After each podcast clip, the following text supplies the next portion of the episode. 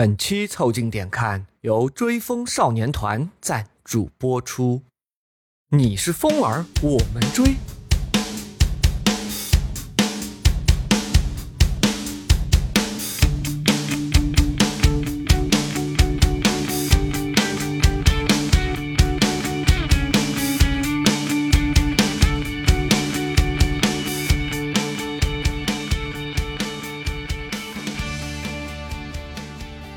凑近点看，屁事没干。这是宇宙模特公司的三个小兄弟为你带来的一个下午摸鱼、寻找观点的都市生活观察播客。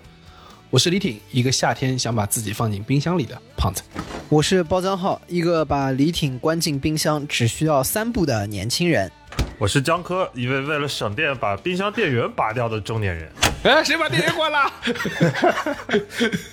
你们可以在小宇宙、QQ 音乐、喜马拉雅、微信公众号关注、订阅、凑近点看，这样你就不会错过我们的任何更新。如果听到什么你觉得值得反驳或者插话的观点，请一定要评论告诉我们。如果什么地方让你脑洞大开、深以为然，也请不要忘为我们转发、点赞，并且标记为喜欢的单集。如果你想和更多凑近点看的阿米狗们深入交流、共享摸鱼时光，也可以加入到我们的微信群里来。只要微信搜索拼音“宇宙模特”，添加小助理。很快就可以加入到我们中来喽，快来玩吧！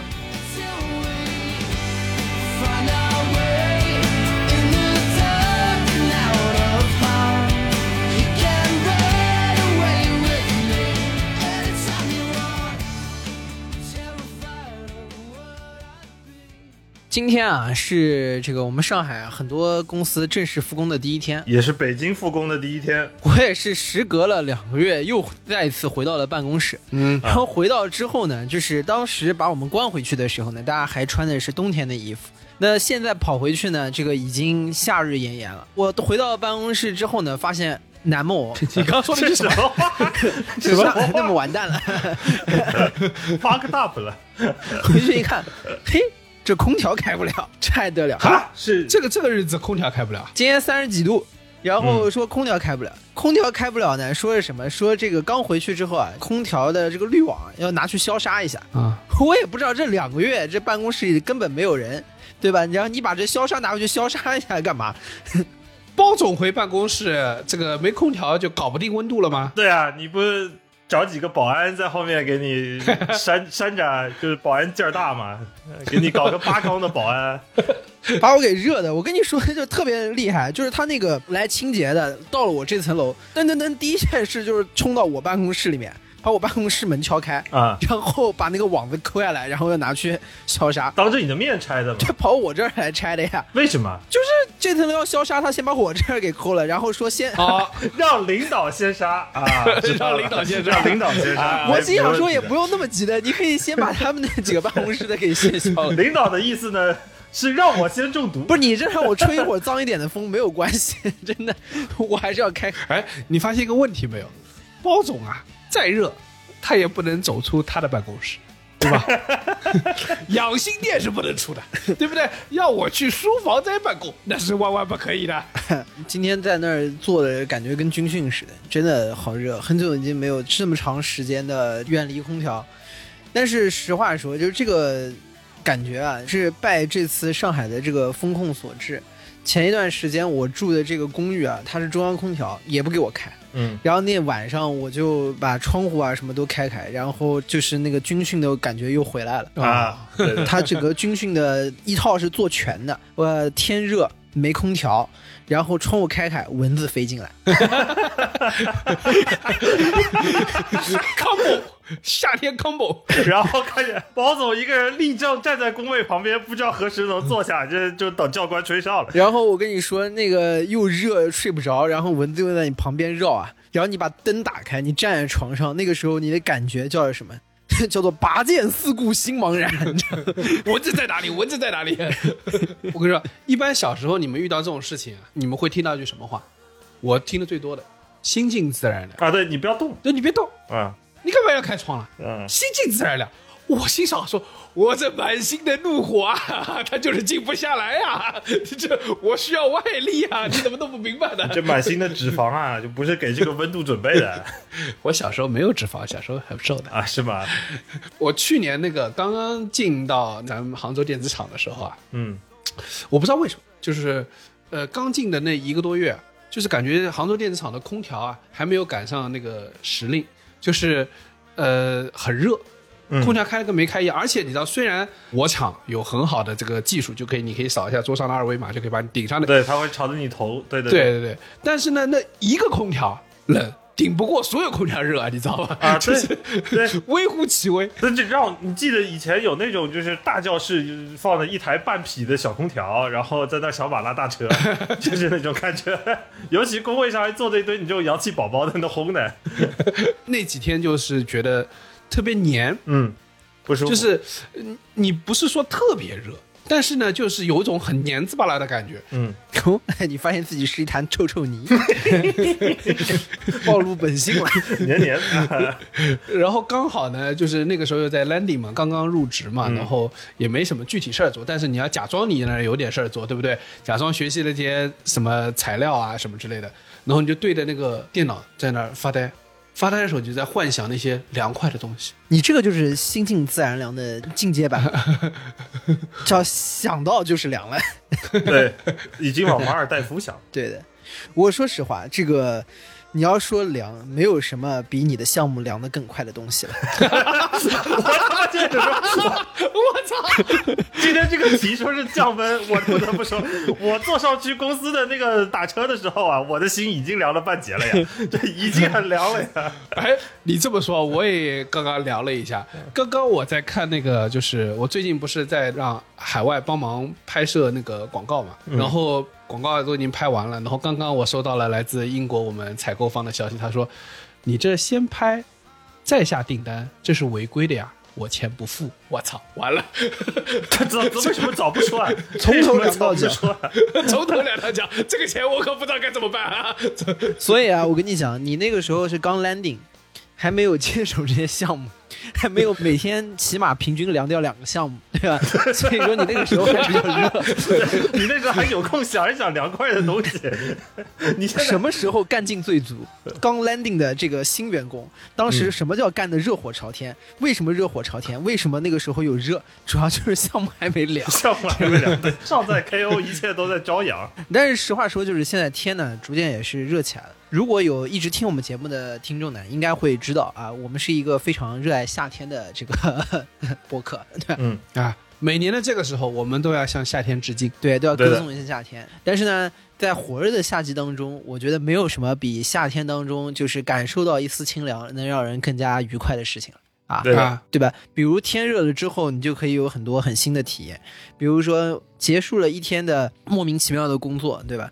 然后回到家之后，这个时候呲啦，此处啊加一个这个开啤酒罐的音效，好吧？然后打开一罐冰啤酒啊，吨吨吨吨吨，这个是我觉得夏夜当中这个难得的这种享受啊。我觉得这期我们就来聊聊这种、啊清凉瞬间。为什么要喝冰啤酒？但我其实比较喜欢喝冰可乐。啊，对呀、冰可乐不好吗？冰啤酒概念不一样，为什么？我跟你说，夏天回去啊喝一罐冰啊啤酒，你展开会让人感觉浑身的感到舒爽。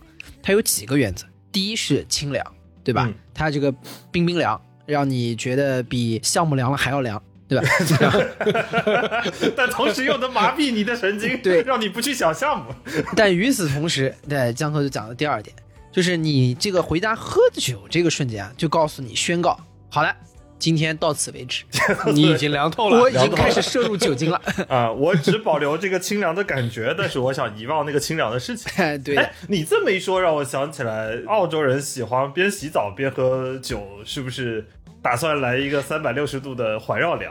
这个我一直没太懂，为什么澳洲人边洗澡边喝酒？我始终会有一个问题，还真就是喝啤酒。就是他不会把洗澡水也喝进去吗？也无妨，也无妨澳洲的自来水本来也能喝。呃，但是重点是 有一些什么 shampoo 之类的东西洗进去，那 你就不能在那个阶段就不要喝了，对不对？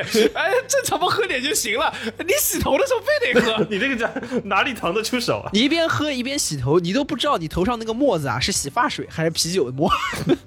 想一想，都比鞋装酒要干净一点嘛。我跟你说啊，就是虽然啤酒这个东西我是感受不了，但是我能感受呢，就是刚刚江科说这种冰可乐、啊、可乐以及冰雪碧，嗯它为什么有个特别爽？就是我每次夏天特别炎热的时候，我就会去买个冰雪碧，然后呢，第一口很重要，对对对对对对，气最足的那一下，后面的雪碧都是多余的，就第一口。捶一下你嗓子眼儿那一下，对，就是你那个雪碧啊，跟大家说，你要冰的雪碧拿出来，然后你要灌一大口，你不能一点点眯一下，你要跟喝的喝酒，你知道，你要灌一大口，然后闷在嘴巴里，啊。然后它就会很猛烈的冲击你的那个、啊。那个气泡，就会冲击你的那个喉咙。吐了，哎，没有没有，没有。给 喝吐了。炫的太狠了，给大家炫一个，那一个瞬间，哇，就是因为我不知道为什么，就是那个喉咙的后端啊，嗯，它好像是跟那脑子还不知道末梢神经哪个地方就连着了，就是那个地方如果被刺激到了、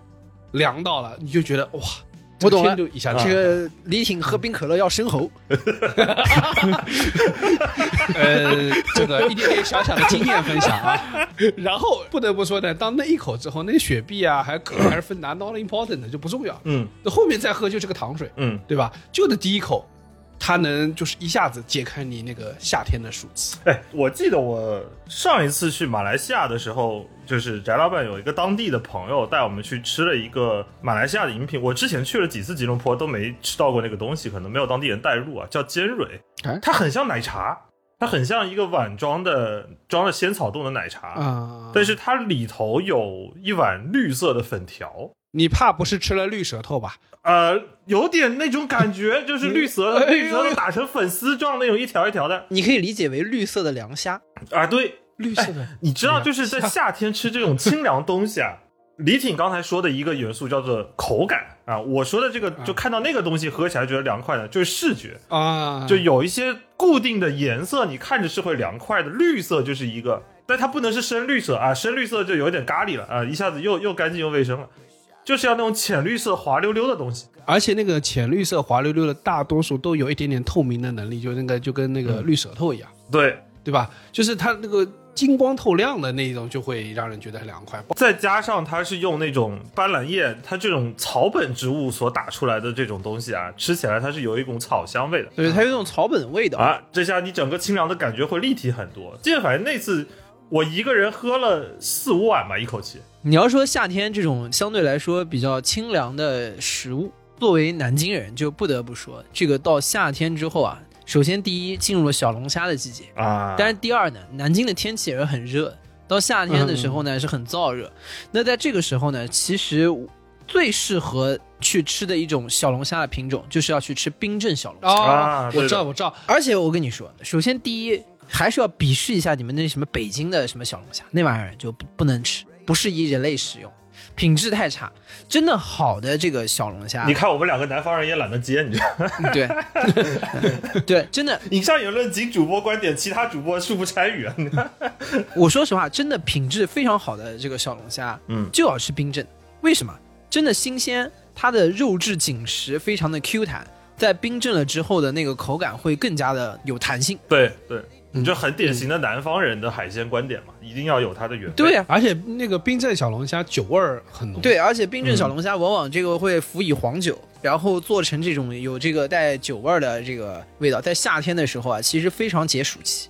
嗯，所以那个时候呢，又是小龙虾在夏天既是当季的食材，这个往往像呃南京本地能拿到很不错的这种好的这个虾的品质。嗯，而且如果大家选的时候去选那种稍微个头大一点的这种小龙虾啊、然后做成冰镇的吃法，一大口一大口吃到嘴里。，很快你的钱包就会空荡荡的。啊、对的，然后 虽然这个成本是一方面啊，但是带来的效果是很拔群的，很拔群的，又清凉又好吃吃的时。候清凉，结账的时候也清凉。啊，中产阶级享受不起，他们已经返贫了。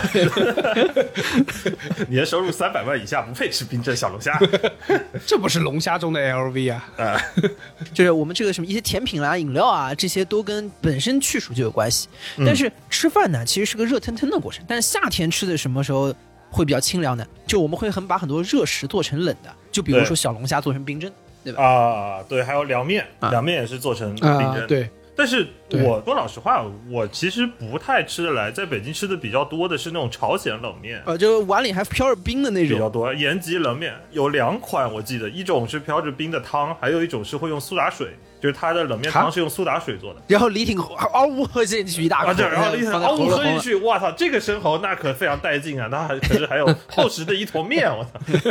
但是我不太习惯的原因是因为在朝鲜冷面里头，它会同时出现两个让我觉得它就不应该一起出现的东西，就是它会有两片卤肉和两片苹果，完整的啊，毫无相干的飘在汤中，有一种互相不认识，但是又会被强行摁在一起的感觉。我不喜欢朝鲜冷面的，就其实我很喜欢吃凉的东西，但我不喜欢吃那个朝鲜那个冷面的原因是因为，就是它给肉也就给两片，嗯，就很小的两片，然后呢，那个给苹果也就给两片，就你干什么都有点不得劲儿，就那个面也没多，朝鲜冷面我吃不来，有一个结论就是我们仨都吃不来。朝鲜冷面我也为为了走流程要推荐一下，但是我们三个人确实吃不来。对，跟朝鲜族朋友抱歉一下，我是觉得吃不来的一个很大的问题是在于 没，事没事，金金主席应该也不听我们节目。不是，它是首先朝鲜冷面，它给你那个筷子啊，是那种韩式的那个扁的铁的那两个筷子，铁铁一筷子，又铁的，它又是扁的，然后重点是呢，那个这个冷面的又滑溜溜的，拿那个扁筷子，我整天煎不起来。夹夹不起来，觉得自己很废物。对我跟你说，你要说吃凉面，其实我们这个中式的这个凉面，我实话说还是很带劲的。有说法的。对你比如说几种，有的凉面是那个带麻酱的，对吧？啊，对，麻酱凉面是好吃然。后还有这种偏鸡丝凉面，这种辣口的，对吧？然后里面这个有感觉底料应该是跟口水鸡差不多，那么是那么个意思。嗯，然后还有这个就什么，像小我小时候在家一直就是家里面会做凉面，其实核心的底料是蒜和醋，嗯是蒜和嗯醋的构成的那个味道。酸味也是一个很解暑的一个口味。对对对，就是首先冰冰凉，然后又蒜就很香嘛，嗯然后再加上又有酸味儿在里面，其实很解暑气。每次家里面做凉面的时候，就是那个面煮出来，然后开始放在旁旁边，然后尤其是经常会什么放到空调前面去。啊，然后你在那儿把那个面全部撩起来，撩起来，撩起来，然后散，是吧？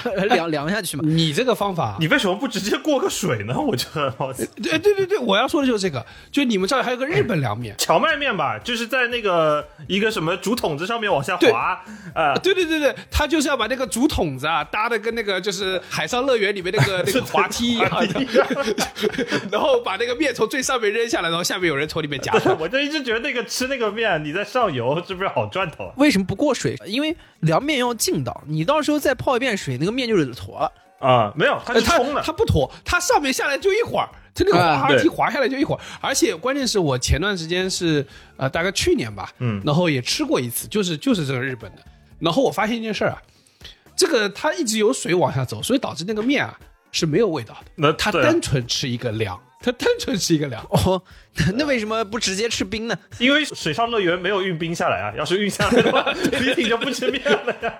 李挺说：“我操，有冰块儿，我操，我要吃这个。然后他就是把那个面从水里捞起来，然后那个碗里面可能放点酱油啊，”嗯，对那个碗里有一个特别调的那个酱油。我小时候家里面吃凉面，那个料里面不是都有醋和蒜嘛，所以说每次家里面吃，就是一开始吃的时候，就家里面首先就会有那面的味道，因为你会把那个面在空调前面吹一吹，然后第二个就是吃完之后呢，全家人一嘴蒜味儿，然后你轰我，我轰你。你们家也有点有点 你们家也是有有点有点奇怪的变态我有一说一，你要说凉快的东西啊，吃的凉快的东西，你不得不说，夏天永远最配的是冰西瓜，啊，对的，这个到底而且要挖着吃。挖着吃，对，要要给它切一半，先放冰箱里冻半天啊，拿拿出来挖着吃。对的，这个就很重要啊。就是我现在啊，就是看那个咱们那个公司的园区里面，不是也有那个百果园那种嘛？他那个切切块的，现场给你切切块，但我跟你说，就是没有那么得劲儿。为什么？嗯，因为切开的西瓜，它第一不能挖着吃，它不能有那个丰盛的感觉；第二呢，它没有冰过。啊，它虽然是半个，它切开放的，和和在家里那个不一样，不一样，不一样。满嘴的充盈感。但但是就是，呃，记得记不记得小时候，就是我也不知道为什么，长大了你反而不大吃得下那半个西瓜。小时候那半个西瓜你可以一直吃，一直吃，一直吃，然后吃完了，最后你把那个瓜已经空了嘛，然后拿起来，对把最后一口啊，它底下中间会有一点汤，对的。对对对，哇，然后呢，瓜皮在头上吗？那那倒也不必。主要年纪大了以后啊，这个西瓜是真利尿啊，一个瓜要去八趟厕所。我小时候有时候住在那个亲戚家，他家就没有空调，然后呢，冰但冰箱有，所以说冰西瓜吃。然后呢，拿冰箱有空调，对对对，神奇了。冰箱大家比较早有嘛，空调可能有几家还没有，啊啊啊啊啊农村里什么的。然后我就拿那个西瓜，我就对着电风扇吃，嗯，啊，这个是的，就特别爽。一边拿着西瓜对电风扇吃，你是不是一边还在对电风扇？对我也在说这个事情，有没有说呃，记性又做了两手凹头痛？我总体上呢是一个呃，就是怕热不怕冷的人。哎，我跟你一样，我对这个凉爽这个事情啊，我就是从小贪凉，就贪到什么程度，就是呃，我是经常夏天回到家太热了，空调刚开又来不及这个。还不够冷嘛，对不对？开始，对，那怎么办？我打开冰箱冷凉一会儿，然后把自己的一只手，因为你也不能把整个人进去，它有一格格隔层嘛，你放不进去嘛，那就先把一只手放进去。冷一会儿，过一会儿再把另外一边手放进去，冷一会儿。那你小时候还好，你们家条件没有好到说给你来一个双开门冰箱，那李挺就坐进去了。然后那几个大你就直接你人就坐进去了啊，然后然后就会看到里面有具尸体，那个冰箱实现了它最终的那个任务。你说的那个叫冰柜，好吧？你们你们家要有那个东西，你是得小心一点了。把李挺放进冰箱，一共只需三步：打开冰箱门，把李挺坐进去，把门关上。对，李挺甚至能帮你把一到三步自己做了。哎，江哥，你这么贪凉，你有没有做过这件事？就是贴墙。我贴过，贴贴。你 你不觉得？我跟你说，这个水泥墙啊，真的是极为凉快。我小时候是把家里所有能贴的平面都贴过一遍啊。我我评测下来的结论是这样子的，还有评测，马上就发个小红书啊，对吧？哎，对对对，我得发个小红书家里最凉的地方。对的，这个家里贴墙评测，这个五大家里最凉的地方是这样的：如果你家里头是铺瓷砖地的，那毫无疑问瓷砖地是第一哦，那太凉了。啊。瓷砖地完了以后是墙壁水泥墙，但水泥墙有一个什么问题呢？就是没有重力的加持，你很难保证这个贴盖面啊足够的足，只要有空间就没有那么凉。第三是木地板，就木地板确实还是差一点。嗯，木地板差太多了。木地板，我跟你说，而且它是这样的，它升温很快，降温很慢。啊就是你那个地方本来是凉的吧？它其实升温也不快，它就是不快的，快的，热就是你上去过一会儿它就热了。然后呢，你想再翻一下去别的地方，然后等会儿那个我觉得应该是应该是炭火烤炉啊，你这 你这应该属于烤乳猪的坏范畴。不是的，不是木地板上面不是木头是一种点燃的工具，所以它是一种燃料。对 所以它为什么升温快呢？因为它易。它为什么凉不下来为什么凉不下来？因为它易燃。它要凉得快，你可能就吃不着烤串了。但是啊、说到第四个，就是我去了澳洲以后，发现真的是无处躲藏。我觉得木地板还行，因为澳洲好多地是地毯，啊，那那结束了。那就完蛋了。我跟你说，你。你去澳洲的时候还是好像晚一些比我们，所以说不是一三年，一三年早年刚去的时候，我就是零九年刚去的时候，很多甚至来说是超过一半以上的家庭住那种 house 的，它是没有空调的。嗯，我尼玛真的是跟死了一样，哇，太可怕了！你们这算什么？我在新加坡上高中的时候，有的宿舍是没有空调。那我我也住过那个，我也住过那个。我想起来你之前说过，你们那个也有点可怕。对的我觉得新加坡没空调比澳洲没空调要难熬的。澳洲至少湿度还行呢。我摸着良心讲，我跟你们俩完全是反过来体质。我是一个怕冷不怕热的人。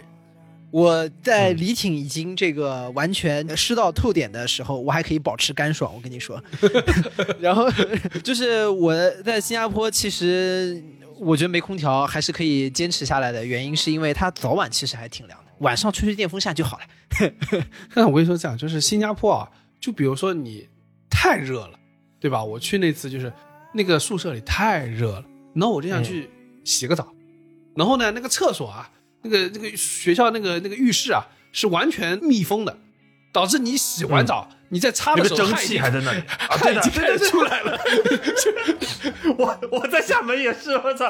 你洗完澡之后的那个蒸汽还没散掉，其实啊，就变相等于在继续做桑拿，你知道吗？哎，我跟你说啊，我我我在厦门读大学那会儿，有跟你一模一样的感觉，就是你刚洗完澡，刚擦完身子，还没干透，已经开始出汗了。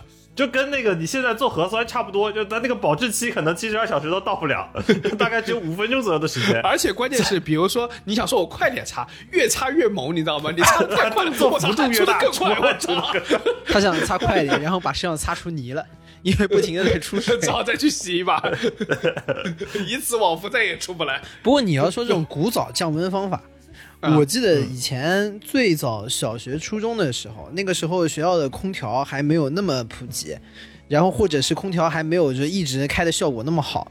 那个时候的做法是每一个班发一块巨大无比的冰块。啊，我估。计现在的 现在的小同学们可能不一定有过这经验，我高考的时候，我坐最后一排，我旁边放了一个巨大的冰块，真的。对，然后放个巨大的冰块放进，然后还给你放一盆儿，然后在那儿就通过这叫正儿八经的物理降温，哎，这个有用吗？还是有点用的，有点用。而且我跟你说是这样的，就是我们虽然教室里没有放过冰块，但我知道有一个地方放过，我见过。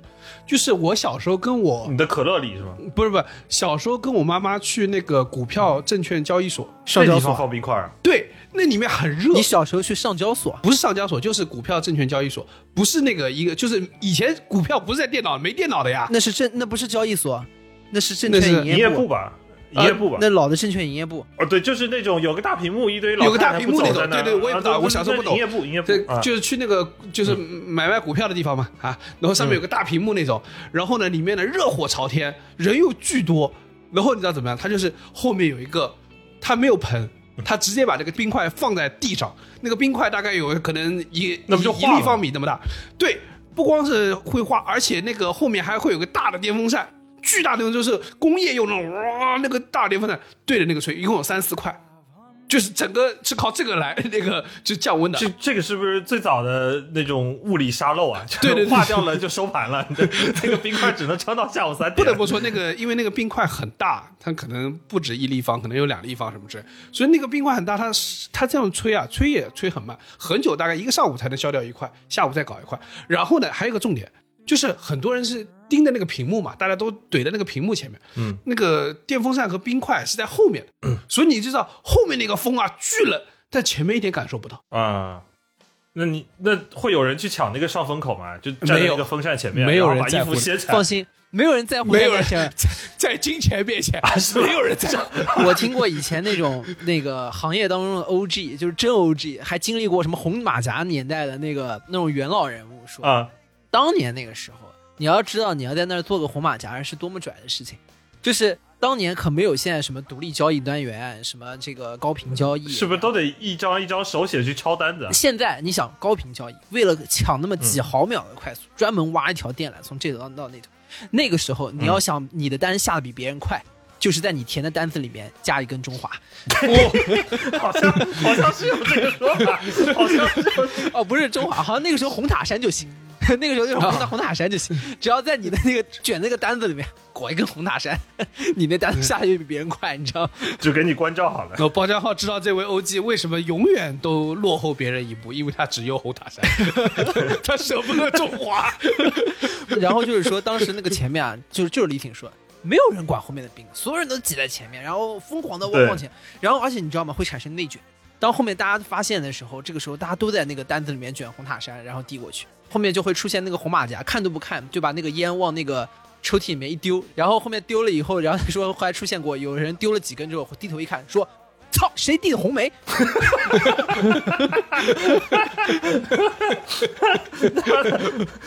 功德箱里头还嫌票少，很奇怪。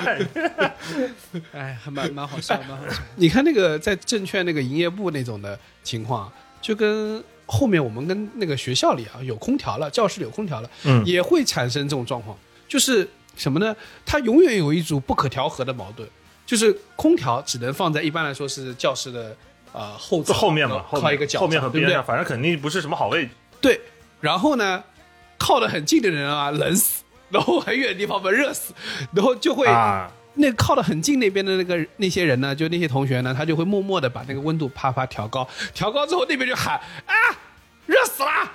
然哎，后我跟你说，这个就是这不得不还是得说你们这个教室的空调配置还是挺好的。像我们那种，我们高中的时候，高三才有机会进到空调教室嘛，那就是我刚才说的，半匹空调拖六十个氧气宝宝，根本就没有。而且就像你说的，空调它只会放在边上或者最后一排，对，就一般就教室里头风水不太好的，也就是我们这帮调皮屌蛋的孩子，反而变成了既得利益者。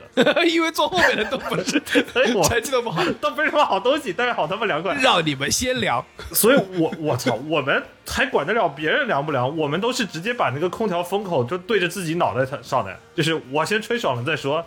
但是有一个什么坏处呢？就是那种破空调啊，滴水。啊，对对对对对，这 本来这卷子上我会做的题可能也就两道啊，有一道泡水了，这 下下不去笔了。不是 小小年纪就搞清楚了妆花了什么意思？真的，这一共就会写俩字儿，有一个字儿花了，真的要破防了。我我跟你说，目前听下来，你们都还是这个条件不错的。这个空调啊，最起码是用遥控器开的。呃，不是不是不是，他手按的，手按的，是手按，就在那个手按，我是拿手给他 对打对对对下来的。对，那个我跟你说，他那个在学校里的空调，因为经过大家的蹂躏啊，那个百风板啊都已经不大好了，基本上说要调都是最后一排那个人，对对对，给他手拉上去，过一会儿他耷拉下来了。对的，然后我们那个时候因为是这样的，就是不知道是哪一个大聪明想的方式。首先，第一，它要到达某一个温度以上才会开空调。啊，是的，那个时候都是三十五啊，还是什么？然后第二，重点是你到某个温度以上开空调就开空调了，它还防止大家这个乱开空调，可能是防止大家撕拉电线开空调还是怎么样，它不把这个遥控器啊给你，它不把遥控器给你吧？对对对对，有专门一个老师，有那种楼道有个大叔，啊这或者这个大叔，他就是这一层的清凉使者。然后他就是这一层这个掌管你们生态环境的这个第一负责人。当首先那个空调来电的时候，会发现发出滴一声，啊，电源通了，电源通了，嗯。然后这个时候就会发出一声欢呼，然后大家开始全世界找那个大叔，然后找那个大叔拿那个空调来，然后于是乎就是作为我们当年这些具有探索精神和研究精神的年轻人，我们当时就把空调拆开，成功的学习了不用遥控器如何开空调。对 我跟你这，我刚刚就想说这个这里头。有几个硬哎，你开关，这都不明白吗？这不是基本的小技巧吗？对不对？把空调那个壳掀开，然后那里面专门有一个硬启动的开关。这也有一个 bug，就是这样的。你虽然那个就是空调里面你那个掀开之后啊，你是能找到那个应急开关的，但它有个问题，呃，它不能调温度啊。还是要找清凉大师。呃，对的，对，你就怕这个应急开关打开，发现是变频空调，说的是暖风。因为有时候就是那个模式啊，就是就我们那个学校那个宿舍的老师啊就很聪明，嗯他每次在给你关的时候啊，给你调个模式关。啊，这样你就没法调了。就是你给它搞成那个，比如说吹风，或者是说给你搞成什么循环除湿，或者是 干脆给你搞个热的，这也太狠了，一般不大会啊。什么叫集权？啊，这就叫集权。对，然后你知道你你晚上还兴奋的，我操，我找到方法了，把它打开，一开，过一会儿怎么大家越来越热，没什么屌用。他妈的热死了。哎，但是我们高中那会儿比较爽的，就是上体育课刚回来的时候，啊，因为教室里没有人，空调它可能在那开着空转了四十分钟，再回哦，来。整个教室特别凉快。哇，超级爽！就觉得我操，这才是上课的环境啊！然后过了五分钟，氧气宝宝开始开始工作了。杭州电子厂有一个，有不知道为什么有一个电梯特别冷，在那个我还刚到这边那个开始入场的时候呢，我不是嫌空调太热嘛，我发现这个秘诀之后啊，就跟你小时候走进冰箱里面一样。就隔半小时就会去一下那个电梯。就那个电梯钻在里头。对，我有一说一啊，我们刚才说的这些环境啊，不管是什么宿舍、教室啊，这都算条件比较好的。你要是一说到夏天这种炎热的记忆，你就不得不说军训了。哦，对，我跟你说，我们军训那阵子啊，就是像李挺你刚才说的，贴贴贴哪儿？贴地板。就军训到第二天的时候，就已经没有人睡床了，虽然床也是木板床，就再次证明木板真的不讲武。木板真不行。这还是回忆一下我刚才说的那个评测啊，就是你有第一就不要选第二。所有人就是到了第二天并排就排成一条直线，就竖在那边就睡在地板上，导致一种什么情况？就是每天晚上段长会来查房，就看有没有人跑了，有没有人乖乖睡觉。哎，来到我们房间，门一推开，手电筒一打啊，六个人跟死尸一样并排的躺在他面前。太平间吧，这不是？本来班主任还想走进来打一打床的，然后一脚还踩在谁肚子上，就我操！你们这个也很奇怪，就我是一定会睡在那个床上，为什么？嗯因为床上有一个地方特别凉，栏杆。但那不是睡的吧？你是他妈挂在栏杆上不。就是不是就是你很简单，就是你不用全身都在上面，因为它极度的凉快，你全身在上面你也受不了。他把自己脸贴在栏杆上，不不不，你把这个腿啊挂在那个栏杆上，哇，这个特别爽。然后过一会儿呢，再换一条腿挂上去。这是一个一个钢管舞的小技巧。大半夜看一胖子掉钢管上，什么情况？而且我们当时在军训的时候，天气太热了，我现在都记得那年军训三十七八度、三十八九度，然后我们中午就在宿舍午休的时候在宿舍打牌，我们就在想一个惩罚，当时还你打牌总得有点彩头嘛。一开始的时候，宿舍有人提议说，要不这样，他妈输的人脱一件衣服吧，总觉得说你光溜溜的会不好意思。第一把打完就意识到不对了，所有人都不怕裸着，脱衣服那个人好他妈爽，后来就说不行，输的人穿一件衣服。然后那天中午，段长来查房啊，屋子里坐的四个穆斯林，吓坏了。我把箱子里带来的衣服全穿上了，后来没办法，把那个呃宿舍发的什么毛毯啊、被子啊，全部都披在身上。我记得我那天中午输到穿了五件短袖和两个毯子披在身上了。那天下午军训定军姿，我们宿舍有如神助，这个所有人热的不行，但是我们就感觉就是根本无所谓啊，凉快凉快，还有什么比打牌要痛苦的？你们在宿舍里还有别的什么清凉的小办法吗？那就刚才说的物理降温，基本上宿舍里头你能找到的工具都找差不多了，那现在只能化学降温了嘛。啊，化学降温第一条，那就肯定是风油精跟花露水了，这这两个必须这玩意儿我跟你说，闻着味儿就凉快了。啊。然后往身上所有能抹的地方，除了私处之外的所有地方能抹都抹上。小包，你刚说的那个闻着味儿很重要。我们当时是有把花露水抹在风扇上，啊，对的，好，你们这么狠啊！把就是抹撒在风扇跟那个凉席上面，然后让它吹一小会儿，吹完了你往凉席上贴贴。我跟你说，这个这个风就带着这个花露水的味道啊，嗯，让你觉得对吧？自己感觉是个小仙女之类的。哦，对，你们你们寝室里可能住的 六个小仙女，他们合在一起叫六神。Six God，冷笑话也是一种降温的。太他妈冷了！你们知道那个泰国有一种青草膏，就是、呃，现在后面那个呃蚊子咬了之后，你可以涂一点那个，那个特别凉。但它呢，啊就是尤其它闻起来很凉，但它有个缺点是它不能全面覆盖啊，全身涂有点奇怪。嗯，它是那种黏糊糊的，还是是那种清凉膏，有点像清凉油那种有点像油，有点像油，啊？但那个真的很凉。然后还有，以前在宿舍我也还是物理降温的方法，就是我们学校那个浴室啊，嗯，它呢就是离得比较远，因为我们那学校在半山上嘛，那时候，呃，所以我们夏天都是在宿舍的那个换洗室，就是早上洗脸刷牙那地方洗澡。啊，有的有那的。男生嘛，拿个脸盆进去就开始就往身上泼，就穿个内裤就开始泼泼泼。这个时候呢，因为这男生们互相玩的太开心啊，这个水啊泼的太开心，发现大家彼此的内裤都不见了，没有没有没有没有没有没有，我跟你说这样，画风逐渐哲学，啊往上泼，玩，然后然后突然有一个人泼了一半，说了一句“乖乖站好”，然后然后另外一个说 “As we can”，我是你们的四年级的学长，孙小上是。下面开始自我介绍。我大声点，看不见。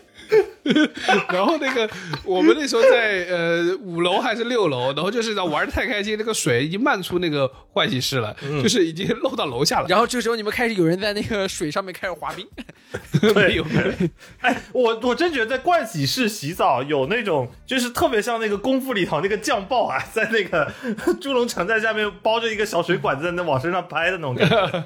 对，是的，就是你拿一盆盆那个水，你用水龙头打开，拿那个脸盆接水，然后往身上泼嘛，就这样吧。那里面有没有淋浴头的？玩的太狠，然后我们从四五楼那个水就漫出来，然后往下灌，就整层楼在往那个楼梯道里面在瀑布，你知道吧？然后这个时候楼下那个宿管阿姨哇，直接冲上来，然后大哥说：“你们在这在哪玩水啊？”啊啊啊！就叫，然后。很尴尬，我们作为那个时候青春正茂、刚刚长出毛的那个 年轻人们，果然内裤玩没了。不是，你知道有个问题，内裤不用玩没，为什么呢？因为你那时候穿的内裤啊，当你那个三角内裤，如果你水往上一泼它的遮挡的意义已经不大了。对的，它没有什么遮挡的价值，你知道，这就很尴尬。你到底是该拿脸喷喷的头的，还是喷的下面的？我不得不说，这大学宿舍里头，宿管阿姨真的是食物链顶端的存在。就是你们还有点不好意思，宿管阿姨是见得多了，尤其是男生宿舍的宿管阿姨。然后那个那个是我可能最清凉的记忆。宿管阿姨就两两岸猿声啼不住呗，亲这阿姨已过万重山了嘛，就是就是这种感觉的呀。我我们那时候在在楼道裸奔碰见阿姨，还有点不好意思，然后被阿姨瞟了一句说：“哼，什么没见过。”然后一下子觉得自己非常的不行，你知道吗？那还好，那是我爱听。哎，不过这个宿舍里头，我们不得不说，那个宿舍顶上的那个小电扇还是有点故事的。宿舍顶上那个小电扇，尤其是我们在宿舍里面是那个下桌上床，对，然后呢，这个它上面呢不可能有那个大的咚咚咚咚咚咚那个那个转那个把头削掉，二那个坐上铺的人头都那被削掉那个是。真的会 会把对，头削掉，平头哥，我然后然后所以它肯定是一个那个有罩那个小那个小的一个啊那个电扇转，圈的那种。对对对，首先第一，那个小的电扇中间的那个最中间中心的那个位置，是我们所有的这个初中男生每天必练习的这个跳高摸高训练仪。对的，对的，对，每个人这，大家感觉跟在那个篮球队训练一样，每个人走过都是要摸一下，每个人走过摸一下。宿舍里的篮筐，然后就是走过去就要跳起来摸一下，走过去跳起来摸一下。然后这个，呃，我记得那个时候我们宿舍里面用的那个电扇啊，那个牌子叫艾美特，我已经不知道这个牌子还在不在。有，现在还记得。对，如果在请给我们打钱。然后就是我们那个时候会有一个说法，就是说人宿舍的男生分为两种，一种是能摸到艾美特的，第二种是摸不到艾美特的。呃，这基本上摸不到艾美特的，就丧失了在球场的呼吸权。就是你连艾美特都都摸不到，那你来玩啥？那 这时候来了一个新生，说我亲过艾美特，我操！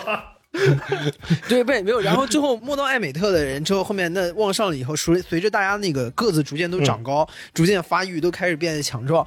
然后这个时候就后面慢慢变成了时候摸艾美特已经不见，后来就变成了有个新的戏份，叫我可以双手摸艾美特。嗯 然后就会有很多宿舍的那个电风扇被扒下来，对对吧？我会挂筐，没罩子，对，第二个就是那个电风扇，它跟那个大的那个吊扇咚咚咚咚的这样，就是所有的都能吹到的不一样。他那个电扇因为是摇头的，所以说呢，我们那个时候一个宿舍四个人，然后呢，他那就要转一圈。就是我那个时候就 大家就在 炎炎的夏日当中，晚上就干一个事儿，就是等那头儿给你转过来。对对对，就是，而且他那个头啊、你如果是上床下桌的话，他应该大概率是只能吹到你一个脚面的。对，所以说首先那个时候，首先大家先把头和脚调一个，对，每个人头都冲着电风扇，然后这个然后在那儿躺在那儿就干一件事，等等风来。嗯，这个也很神奇啊！为什么？就是你看啊，包括我吹电风扇也是拿那个脸在对着吹嘛，对吧？没有人会说拿着屁股吹，拿着拿着脚去吹，对吧？就为什么脸吹到会特别凉？尤其是你想，当年还有说，哎呀，不要对着那个电风扇吹，面瘫了，都感冒了，感冒是吗？对不对？啊？但是你还是会拿脸去，李挺说的说他一直吹吹，哎呀没事没事。李挺此人确诊过一次面瘫，是吧？所以说，我觉得这两个事情 那不是吹的，那不是吹的，多少有一定关联。对，反正说法很多，什么对着头吹会感冒，然后对着头吹会发烧，对着头头吹会面瘫。但最终大家都还是选择把自己的头对向了电扇的那一边，因为你觉得热是因为满头大汗，从来没有人是因为满手大汗觉得热的不行。所以浑身大汗。啊，浑身大汗，那你可能会感觉到哲学一般的开心。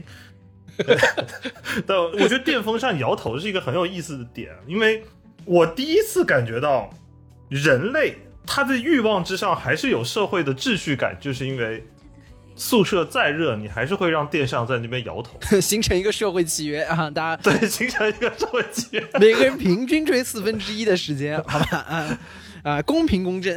对，然后我每一次，尤其是我坐在那个桌子前面的时候，就等待风扇撞头过来的这个轮回啊，很有意思。哎，而且你们有没有觉得，就是这个电风扇它会转头的那种，因为它转过去的时候特别的热，嗯。就它那个热就会快速的涨起来，嗯，然后它转过来一瞬间，你就听着那个声音要来了，你知道，因为它那个噔噔噔噔噔，对，它会是先是摸到你的左肩，然后慢慢慢慢慢抚过你的后背，你感觉到一丝清凉和舒爽，然后慢慢慢慢慢点了一下你的右肩，哎，风口走了，对，那一段过程极为凉爽。嗯然后你又进入一个漫长的等待，因为这个宿舍里面大概有四个或八个床位，那你能上到那个几率就是四分之一，你要等待三倍的时间才能吹到那一下，但吹到那一下，你会觉得特别的开心。很开心。当然，有一些人年纪轻轻就学会了如何抓住风口。他进了这个宿舍之后，就一直跟着电风扇转，转圈，就是就是小时候的我，太热了，跟着转。追风口嘛，投机。而且重点是，一旦你这个开始追逐风口之后，还会有人加入，就卷起来了，好几个。就卷起来了呀！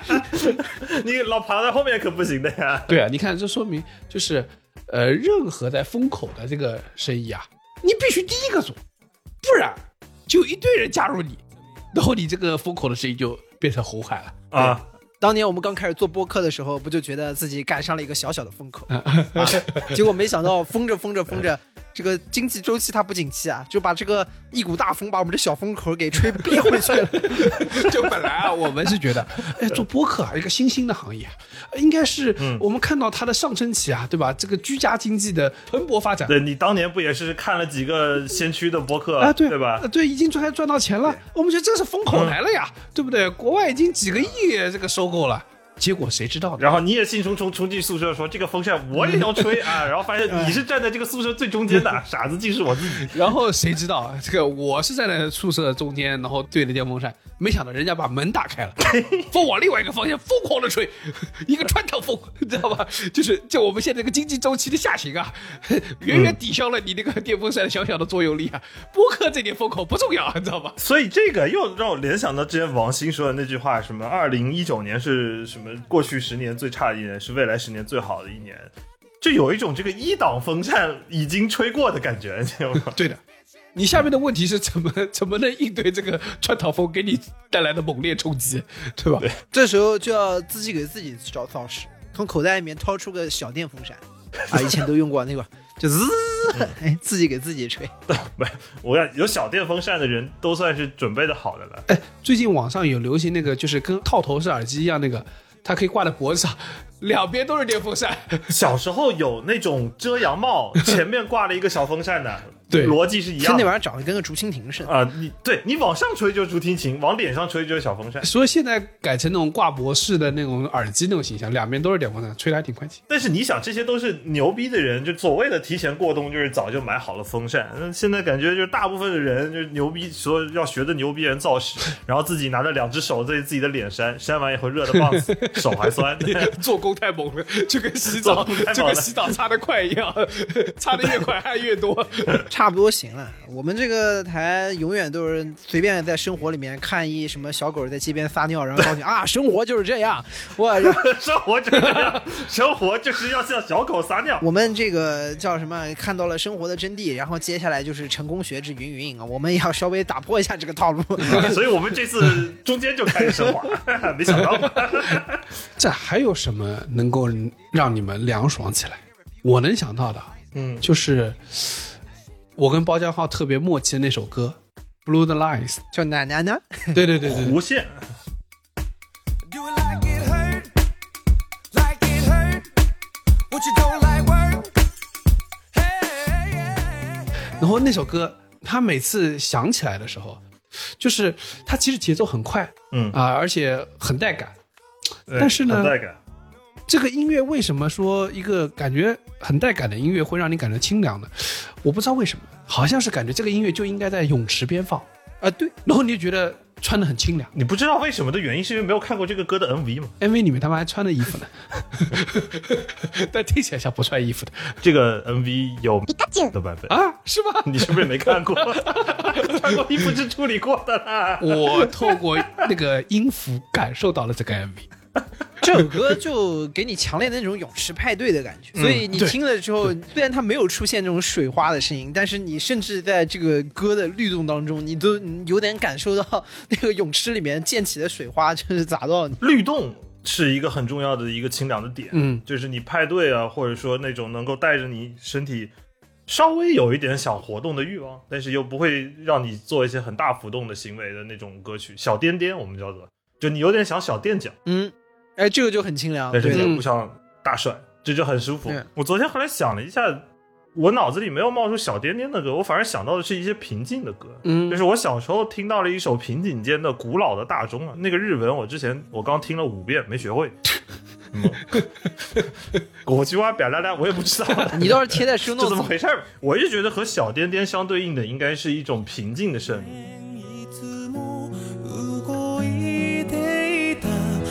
5時万の時計さおじいさんの生まれた小包之前提过，好像是在巴厘岛还是在哪个岛上有那种风铃的声音。风铃是一个非常清凉的声音。嗯嗯首先，风铃本身就代表着有风来，对，然后第二，这个风铃的整个声音又非常的清脆，所以你听到风铃响啊，你感觉明显就感觉清凉了、平静了。对， 然后回到这首歌，它整首歌一直有一个，就是大钟在你的背景音里头滴滴答答、滴滴答答响的声音。嗯。就它给我感觉带来的夏日清凉的核心，就是因为有一个清脆的背景音，不管是风铃也好啊，大钟的那种发条的声音，或者是我们经常听到什么三角铁的声音，嗯，我觉得啊，无论是你说呃清脆的声音，就是明快的节奏，还是你开始听到那个说尖锐那个果冻般的那个口感，我觉得它都有一个核心，让你感受到什么是清凉的，就是透。嗯，就是无论它是脆的，还是说它是果冻般的，还是它是水汪汪的，还是汽水的那种感觉的，它都是因为嗯透，透就给你一种呃通气感，对，你知道吗？就是你从这儿你可以呼吸到清凉的空气，风能够进来，或者是说你的温度能够散发出去，所以你能感觉到那个凉意。嗯，而且他歌词写的也很，他是在讲述一个对过世的爷爷的一些怀念的故事和一些怀念的言辞。嗯嗯这段歌词最后他写的就是什么都知道的时钟，现在时钟已经不会动了，百年来从未停歇，滴答滴答滴答。嗯就是夏日，除了你刚才说的那个透，它对于清凉的一个核心的另外一个元素就应该是平静，嗯，是稳定。有点那个夏夜晚风的味道。对，对的，你这么说，其实我就想到一个让我对那个清凉感特别浓烈的一个电影，不知道你们有没有看过那个市之愈合的《海街日记》。首先我要说，一个电影啊，当它有林濑遥啊、长泽雅美啊，它这个很容易很清凉，凉快了，凉快了，对吧至？少我的心情好了。看完心情大好，再热的天也不烦躁了。对的，就这个故事呢，就是《海街日记》是讲说，呃，三姐妹她们有一天收到了她们出轨、抛弃了他们的父亲的葬礼的消息，她们决定去参加。然后呢，在葬礼上，她们遇到了就是出轨的父亲和那个出轨的就是女人，然后生下了女儿。这个女儿呢叫广濑铃，她是就是相当于她们四三姐妹的最后一个小妹妹，第四个小妹妹四妹。然后，首先这个第一点啊，就你跟刚才说的一样，那个清脆的声音，广濑铃这个铃字，铃铛的铃，，对这个字 somehow 就非常夏天。然后整个故事就是三姐妹决定带四妹回到镰仓，就是她父亲成长的地方，因为呃双亲都亡故了，然后没有人去带这个妹妹。我中间有几个特别强烈的意象，让我感受到它是夏日的某种清凉，可以降暑的感觉。就是第一个是在他们住的地方外面有一棵梅树，那棵梅树呢，呃，他们外婆每年会用来就是酿梅酒、梅子酒。嗯，外婆说，所有活着的东西都不容易，然后哪怕你要做梅酒，从消毒到驱虫到摘果到清洗酿造，都是很费功夫的。但是呢，他还是每年去坚持的做这件事情，是因为梅雨季节的时候，那个梅子就会熟，然后当他们把它摘下来，做完最后酿造的那个功夫的时候，夏天就来了。这个时候，他们迎着晚风，在那个窗边，然后喝下这个梅子酒。就虽然我不怎么喝酒，但我很好奇那个梅子酒的那个感觉。这个故事从头到尾，其实在讲一件事情，就是这个四妹如何融入她的三个姐姐，因为嗯她是她是个小三的女儿，嗯，对不对？她会在这个家里受到一些状况的时候，她会不知道该怎么去归因她。她说：“对不起，可能就是因为我妈妈爱上有妇之夫，所以是不是因为我的存在就会让大家伤心？”然后三个姐妹用自己的方式，用自己的生活的共处，最终融入了她。那哪一刻有一个画面是能够让我感受到四妹真的融入到这个家庭中去的？就是四妹很爱踢足球，有一天她去学校踢足球，然后下了大雨。瓢泼大雨，非常大。她回来的时候全身都湿了，所以她赶紧去洗个澡。然后呢，洗澡的过程中雨停了，外面已经非常非常热了。那个榻榻米边上，然后那个后面是个院子，她打开那个门，就外面热得一塌糊涂。她就裹了个浴巾在那儿，听到外面知了已经开始叫了。然后有一个电风扇摆在那个院子里，就对着那个门一直在吹。她想了想，哎呀，这么热，他把那个浴巾啪敞开，就在那个啊，那是个名场面，那个电影里面很精彩的一幕，对着门，背对着观众，背对着观啊众，然后对着门外的电扇，啪打开浴巾。那个瞬间，我就觉得好凉快啊！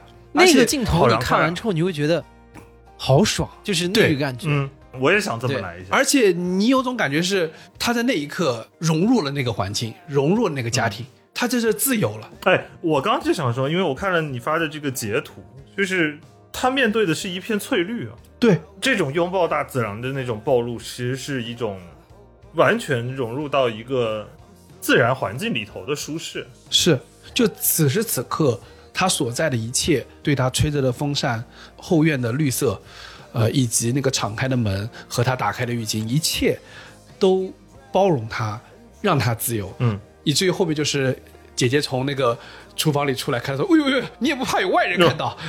然后他说：“也没有外人。”你看那一刻，我就感受到，就四之愈合非常非常细腻的笔触，让你感受到妹妹被这个家接受了。嗯，打开也没有外人，这句话很感动。那一刻你感觉就是感受会非常非常的夏天，但是又很清凉。嗯，而且很释放，重点是，对而且它这个释放啊，就是符合清凉的一个标准。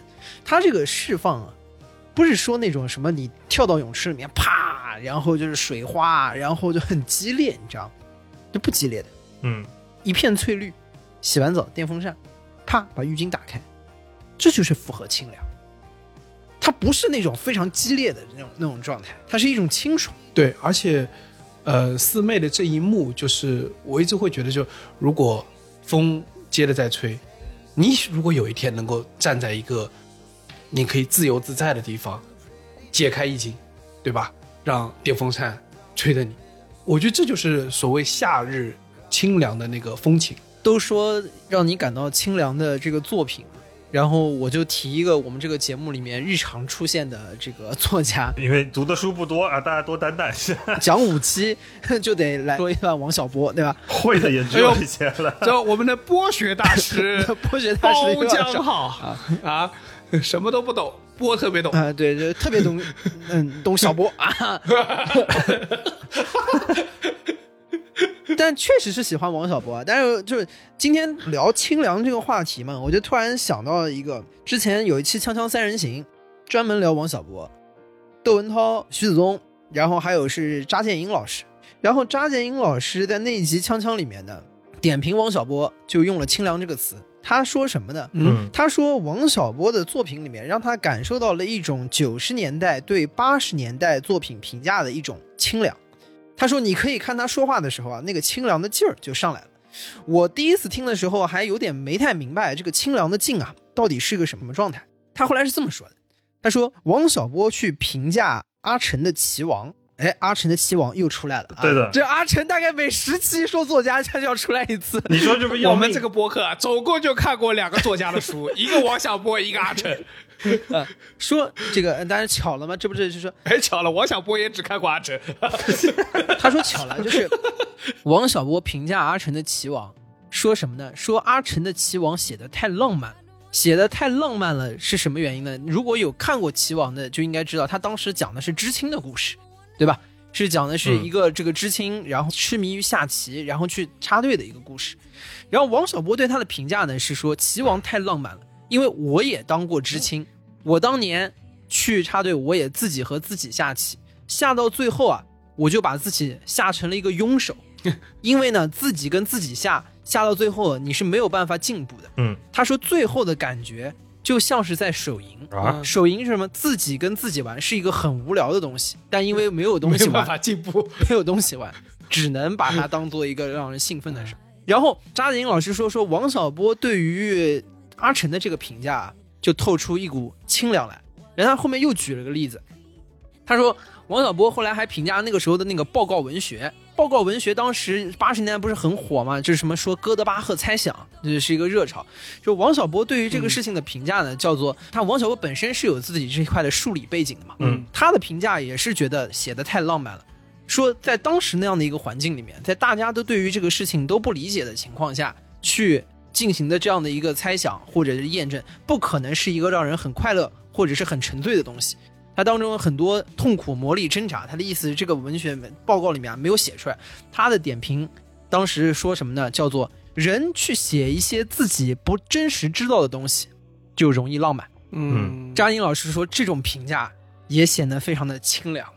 然后我后来仔细品了一品，我觉得什么叫做清凉？什么叫文学作品里面的清凉？或者说你说一个评论啊，一个议论会显得很清凉，是什么呢？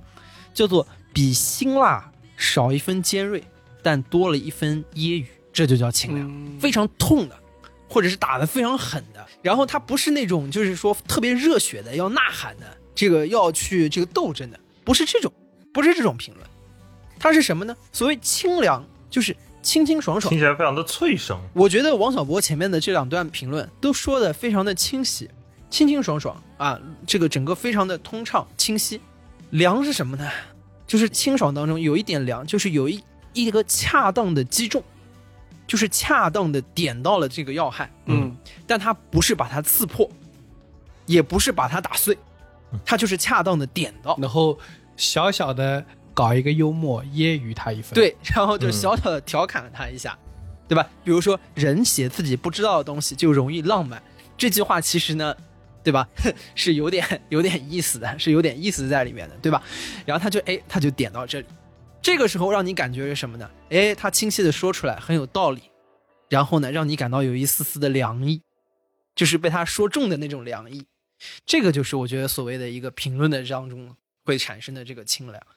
所以王小波的作品里面，他说透出一种清凉，我觉得是非常符合的。如果大家有看过王小波的小说或者喜欢他的作品，就会知道他在大量的这种不合时宜的场景的描写，什么阴茎倒挂下来啊，这个大量的这个 对吧，各种的你很危险。对小和尚这这样的场景里面去描写的时候，他在最后，比如说他黄金时代，在最后他去讲的一件事，他们不觉得这一切是有罪的，对吧？就是你可以看到他大量污秽的场景描写里面，是非常的清晰或者真实的，但是它背后去体现出来的这个精神是极为清洁的精神，所以我觉得这个时候他所透出的这样的一个，你说是内核也好，还是他给你透出的一种感官来好，我觉得清洁的精神，这就是王小波作品里面让人感到最清凉的地方。哎，那在听的你，夏天中什么让你能够感受到一丝凉意呢？together.